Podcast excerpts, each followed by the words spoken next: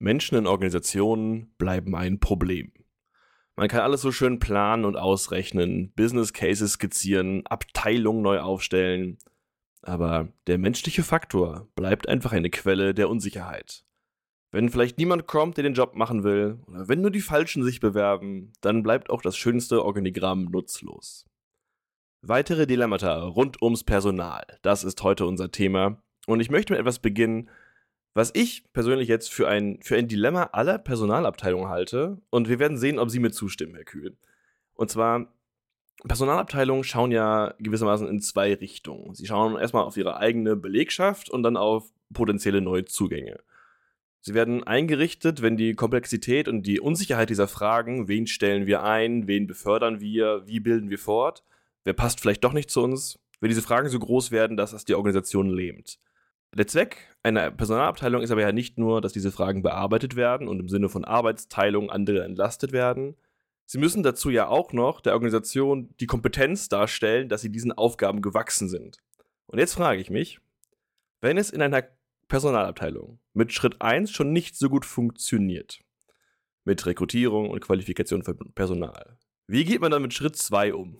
Darstellung von Kompetenz. Macht man sich dann ehrlich oder wird es umso wichtiger, eine gute Show darzustellen, dass man diese Unsicherheit aus der Organisation absorbiert?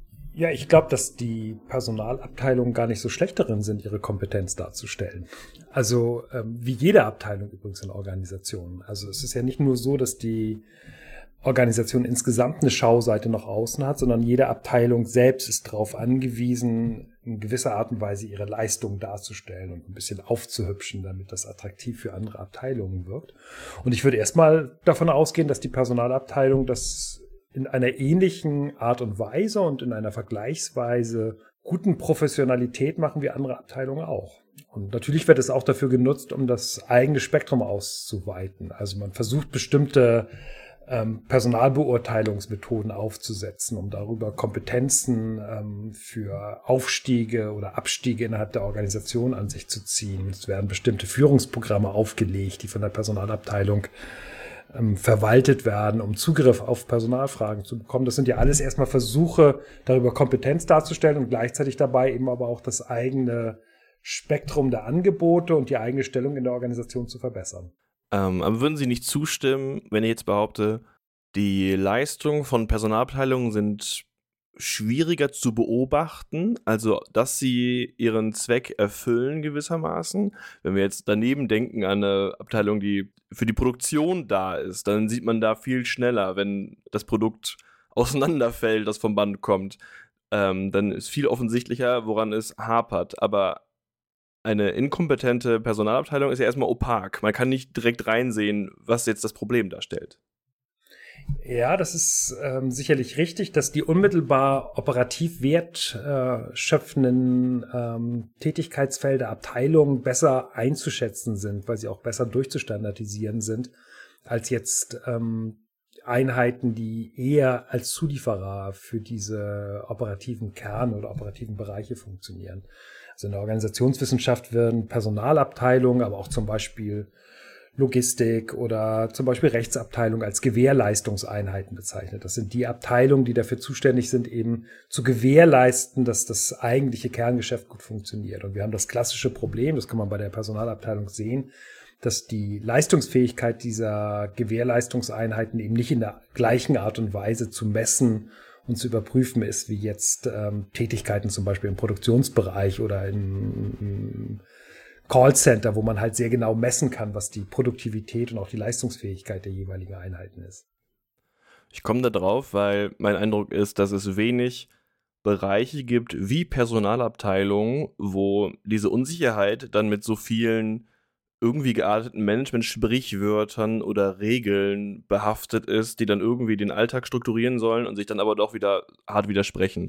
Ein Beispiel dafür ist ähm, für mich zusammengefasst unter Should I stay or should I go? Das ist eine Frage, die den Einzelnen trifft. Also wie lange will man in einem Unternehmen bleiben? Und es trifft die Organisation, wenn die sich fragt, äh, wen befördern wir, wen versetzen wir und wen lassen wir gehen.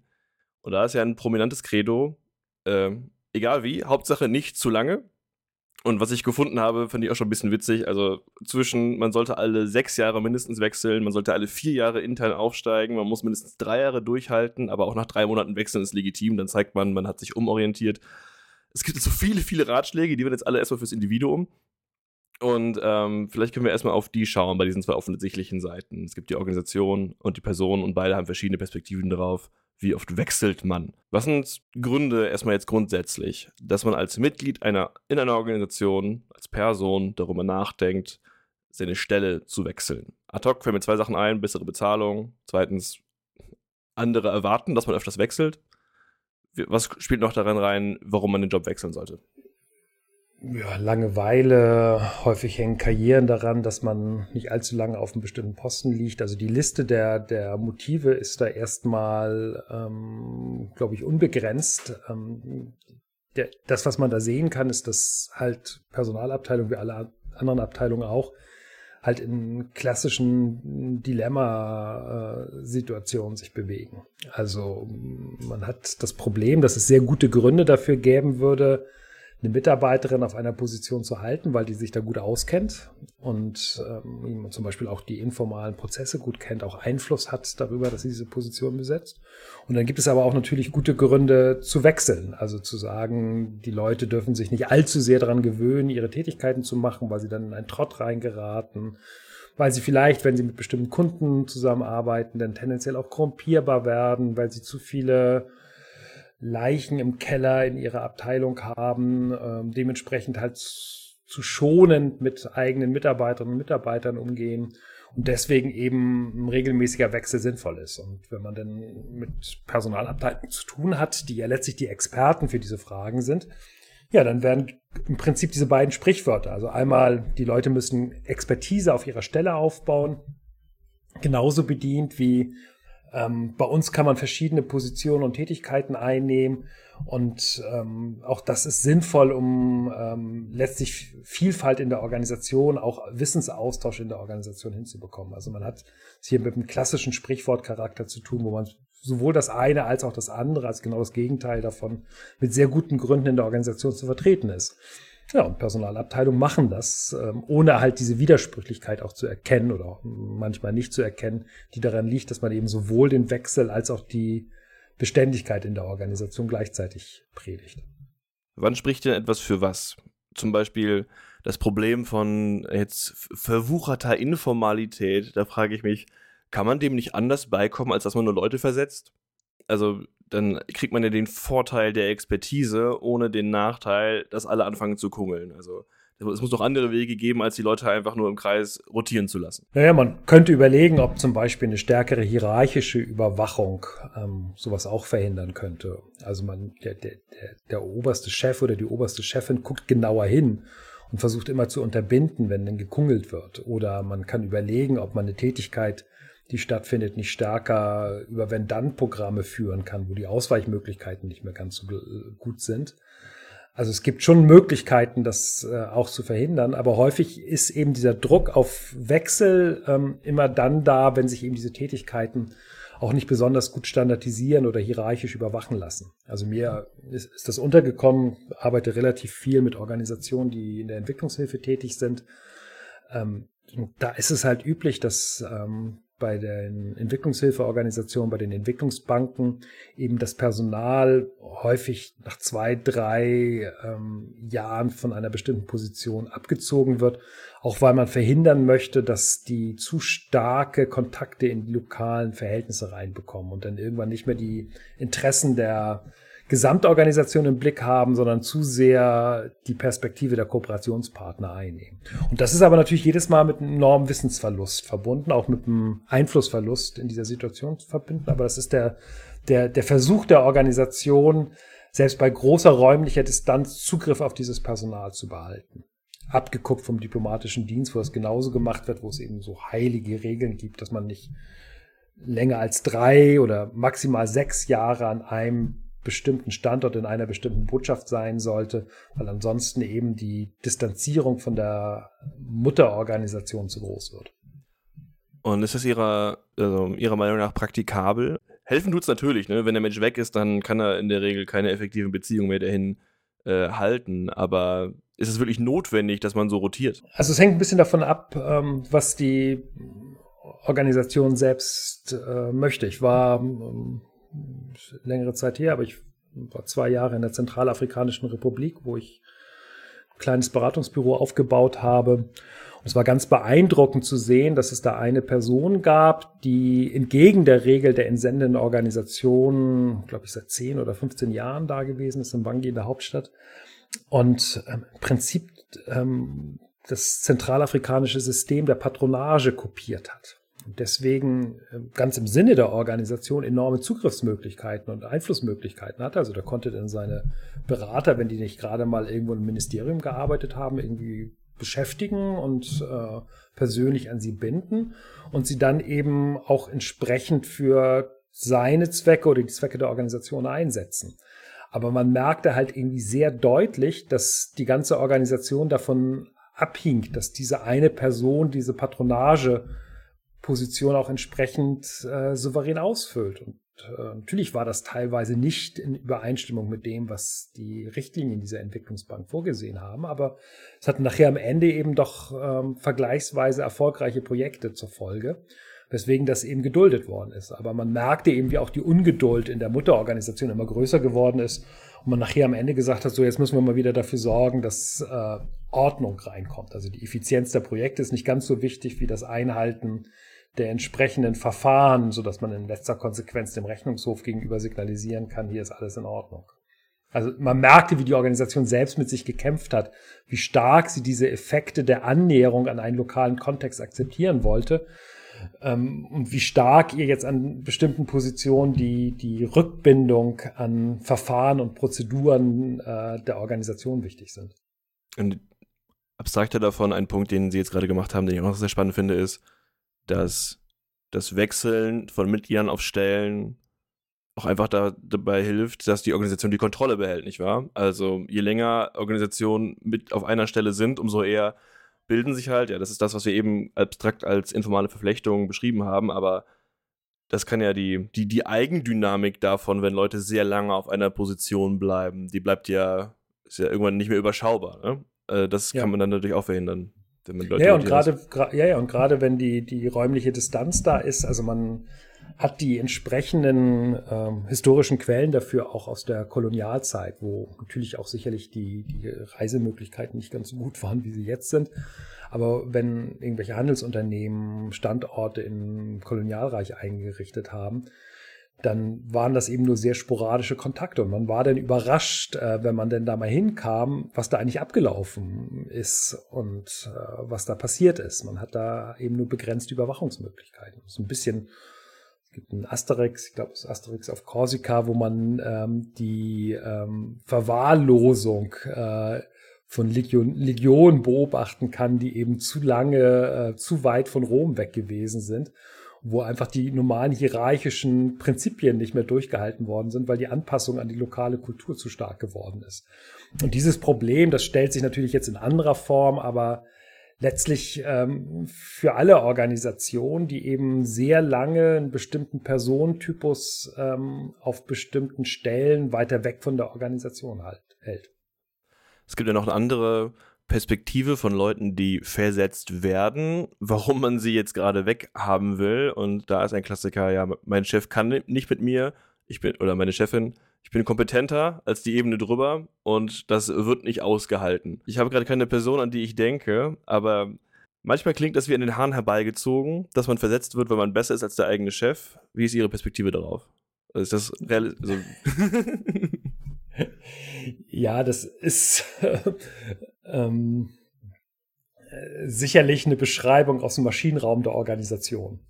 Also die Versetzung damit zu rechtfertigen, dass man selbst so brillant ist, ähm, ist natürlich auch für das eigene Selbstwertgefühl ähm, nicht unwichtig. Und es mag auch in einigen Fällen äh, zutreffend sein. Also es gibt gerade Organisationen, die zum Beispiel ähm, sehr viel Personal macht bei den unmittelbaren Vorgesetzten äh, ähm, lassen das Phänomen, dass genau sowas stattfindet, dass die Vorgesetzten sich bedroht fühlen und dann entweder den Mitarbeiter die Mitarbeiter nicht hochkommen lassen oder sie versuchen loszuwerden, um in der eigenen Position nicht bedroht zu sein. Aber es gibt schon auch äh, eine Vielzahl von Organisationen, denken Sie an öffentliche Verwaltung, denken Sie an Armeen, die eben sehr viel Wert darauf legen, dass eben die Entscheidungsmacht nicht bei den Vorgesetzten liegt, sondern dass es eben ein sehr genaues Beurteilungssystem gibt, was dann eben auch Karriereschritte gerade in größeren Organisationen ermöglicht so dass es nicht unbedingt so ist, dass man die brillanten Mitarbeiterinnen und Mitarbeiter irgendwie nach unten querversetzen muss, sondern dass man sie schon ihre Karriere dann aber eben in ganz anderen Bereichen der Organisation machen lässt. Ein vergleichbares Problem, auf das ich gerade komme, weil wir eben schon mal darüber gesprochen haben, wie verhindert man, dass die Informalität zu sehr wuchert? Da haben Sie davon gesprochen, man kann härtere Kontrollen einführen was ich ein bisschen auch, was für mich auch eine Dilemmasituation wäre, weil man sich entweder dafür entscheiden kann, dass man halt Leute versetzt und das Ungemach auslöst oder halt die, die Kultur quasi äh, durch, durch stärkere Wächter irgendwie runterdrückt. Ein anderes Modell dafür, wie man damit umgehen kann, ist vielleicht, dass man mehr Wettbewerb statt Gemeinschaft aufbaut. Also wenn es darum geht, dass eine Abteilung sich zu gut versteht und man die Informalität einbremsen will, ähm, dann wäre ja die andere Möglichkeit, dass es einfach ein auf Individuen statt auf Teams ausgerichtete Kultur eingerichtet ist. Ja, also äh, wir Organisationssoziologen sind da ja relativ schematisch. Also wir gucken immer, es gibt ein bestimmtes Problem und dann gibt es so ganz grob gesprochen drei Hebel, an denen man ansetzen kann. Man kann an den Kommunikationswegen, an den Hierarchien arbeiten. Man kann an den Programmen arbeiten, also welche Zielvorstellungen oder welche wenn dann Regeln gibt in der Organisation oder man kann an der am Personalhebel sch, äh, schieben. Und jetzt gibt es natürlich die Möglichkeit, man hat das Gefühl, die verstehen sich zu gut, äh, man muss mal irgendwie in diese Informalität eingreifen man schiebt einfach eine Hierarchieebene rein, die dafür zuständig ist, den Laden wieder in Ordnung zu bringen. Kommunikationswege. Man überlegt, ah, dann rotiere ich mal das Personal raus, um diese informalen Wege, die vielleicht auch jetzt inzwischen für die Organisation nicht mehr funktional sind, entsprechend zu zerstören. Also man versucht den Personalhebel anzusetzen. Und die dritte Variante, das ist das, was Sie vorgeschlagen haben, ist, man arbeitet über Programm. Da kann man halt entweder stärkere Wenn-Dann-Programme einführen, die auch vielleicht besser zu überwachen sind, oder man macht es eben so, man produziert über Zielvorgaben einen Wettbewerb innerhalb äh, des Teams. Also ganz häufig ist die Variante, man macht individuell zurechnende äh, Leistungslöhne zum Beispiel. Das führt automatisch dazu, dass die Stimmung im Team schlechter wird, weil jeder versucht halt für sich möglichst viel rauszuholen oder man führt ein Ranking innerhalb des Teams ein auch das hat immer den Effekt, dass die ähm, Stimmung schlechter wird. Häufig sind die Organisationen naiv, die, die wissen gar nicht genau, was sie sich organisationskulturell einhandeln, wenn sie es machen. Aber man kann es natürlich auch bewusst einsetzen, wenn man zum Beispiel das Gefühl hat, dass sich eine zu wohlige Atmosphäre in einer Organisationseinheit sich eingestellt hat. Immer wenn ich in diese Richtung moderativ gehe, habe ich Sorge, dass es wirkt, wie als möchte ich Organisationen haben, die keine gute Kultur haben gerade an dieser Stelle fand ich spannend, so diese, diese verschiedenen Hebel zu, zu beleuchten. Sie haben gerade drei Hebel beschrieben. Kann man eine Art von Richtlinie entwerfen, für welche Situation eignet sich welcher Hebel eigentlich gut? Wann setzt man denn was ein? um zu verhindern, dass diese Art von Informalität entsteht. Ja, ja, oder es gibt noch andere Effekte, die durch Jobwechsel entstehen, die man auch nicht, ähm, oder durch fehlenden Jobwechsel äh, entstehen, die man auch im Blick haben muss. Also was, was ja sicherlich immer eine, eine Vorstellung in Organisationen ist, ähm, ist, dass sie ihre Arbeit so stark durchprogrammieren, dass das Personal im Prinzip beliebig auswechselbar ist. Also immer dann, wenn sie Wenn-Dann-Programme haben, dann ist ein Personalwechsel unproblematisch. Also wenn sie das eine oder das andere Fließband haben und das äh, vergleichsweise einfach zu begreifen ist, was da für Tätigkeiten verlangt werden, dann können sie auch einen punktuellen Jobwechsel zum Beispiel von einem Tag auf den anderen machen. Das ist sicherlich ein Bereich, wo man sagen kann, da gibt es gute Gründe dafür aus der Perspektive der Organisation jetzt, dass ähm, da auch Jobwechsel ermöglicht wird. Und teilweise wird es von den Mitarbeitern ja auch sogar ganz gerne gemacht, um wenigstens ein bisschen Abwechslung in die monotonen Tätigkeiten reinzubekommen. Was ich ähm, schon problematisch finde, ist, dass ähm, die Karrierestruktur in vielen Organisationen darauf ausgerichtet ist, dass Mitarbeiterinnen Mitarbeiter über 10, 15 Jahre mindestens drei oder vier verschiedene Stufen zu durchlaufen haben.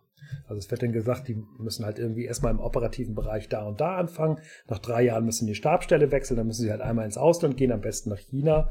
Ähm, dann kommen sie wieder zurück, dann haben sie da irgendwie eine sehr starke Leitungsposition und dann sind sie nach 15 Jahren so weit, dass sie halt unter dem Eben, auf der Ebene Vorstand oder Ebene drunter tätig sein können. Also das kann man so machen, aber man handelt sich letztlich ein, dass die Personen, die sowas machen, in, in der Regel nicht mehr die Effekte dessen beobachten können, was sie ursprünglich mal angestoßen haben. Also die, die Organisation behindert letztlich ihren eigenen Lernprozess ähm, in der Organisation.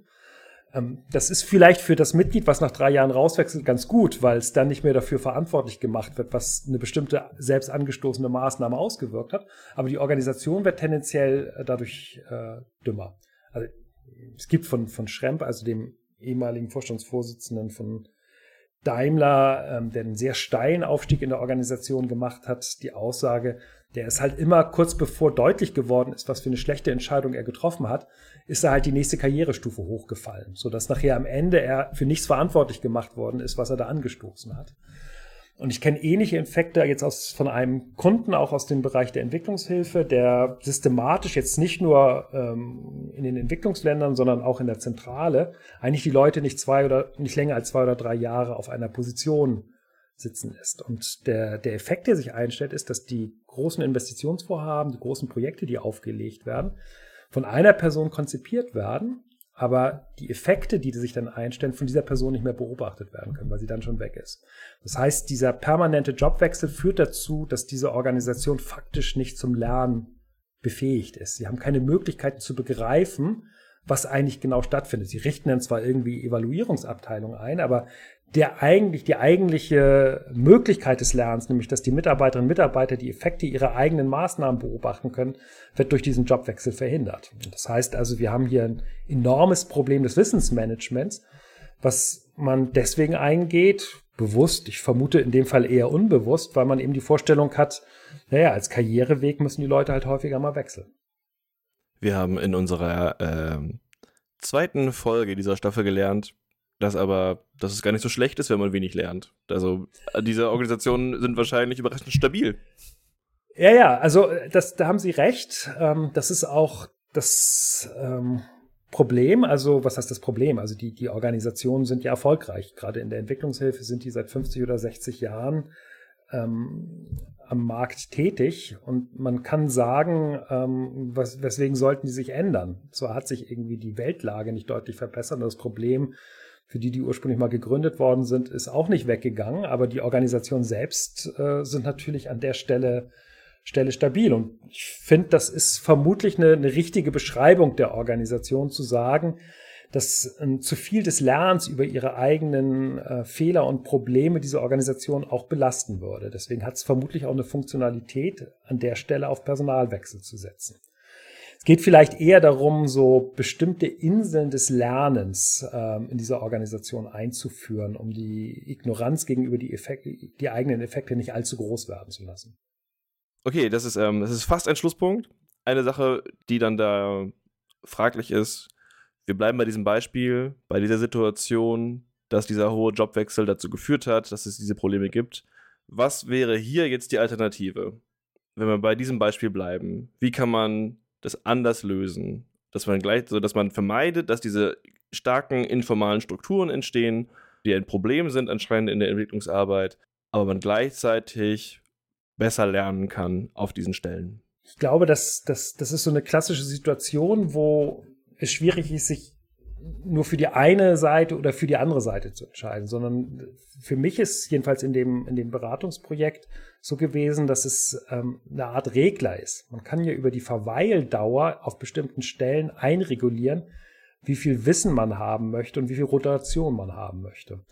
Und die Organisation hat erstmal eine Handlungsmöglichkeit zu sagen, wir wollen statt drei Jahre lieber fünf Jahre die Person auf einer bestimmten Stelle lassen. Vielleicht jetzt im Ausland kürzere Zeit, das kann man sich dann überlegen, aber jedenfalls auf den Stellen in der Zentrale schrauben wir es hoch und wir nehmen eben die Erwartung an einen Karriereaufstieg zur Teamleiterin oder zur Abteilungsleiterin, diese Vorstellung, dass man fünf Positionen vorher durchlaufen haben muss, nimmt diese Vorstellung zurück und sagt, nee, auch in dem Moment, wo eine Person fünf, sechs, sieben, acht Jahre ihren Job hervorragend gemacht hat und gezeigt hat, dass sie aufgrund der Beobachtung der Effekte ihrer eigenen Tätigkeit die Organisation vorangebracht hat, reicht aus, um auf eine Abteilungsleiter, Abteilungsleiterin-Position äh, zu kommen. Das heißt, es ist nachher am Ende, wenn man es operationalisiert in den einzelnen Organisationen, wirklich gut runterzubrechen. Man kann sich überlegen, zwei, drei Jahre, wie baue ich meine Karrierestruktur auf? Und darüber kann man einregulieren, wie viel Raum man der, den informalen Kontakten geben möchte. Man kann darüber einregulieren, ähm, wie stark man die Organisation in einen Lernmodus bringen möchte. Ja, und das muss man sich überlegen. Und natürlich spricht auch einiges dafür zu sagen, ja, man möchte genau das verhindern. Deswegen vielleicht eher auf, auf kürzere Sachen, aber diese strategischen Möglichkeiten, die kann man sich als Organisation eben über so ein Hebelmodell relativ gut verschaffen, um nachher am Ende dann eine Entscheidung darüber zu treffen. Stefan Kühl, ganz herzlichen Dank. Ich bedanke mich auch. Mein Name ist Andreas Herrenwille. Ich bedanke mich fürs Zuhören. Tschüss, bis dann.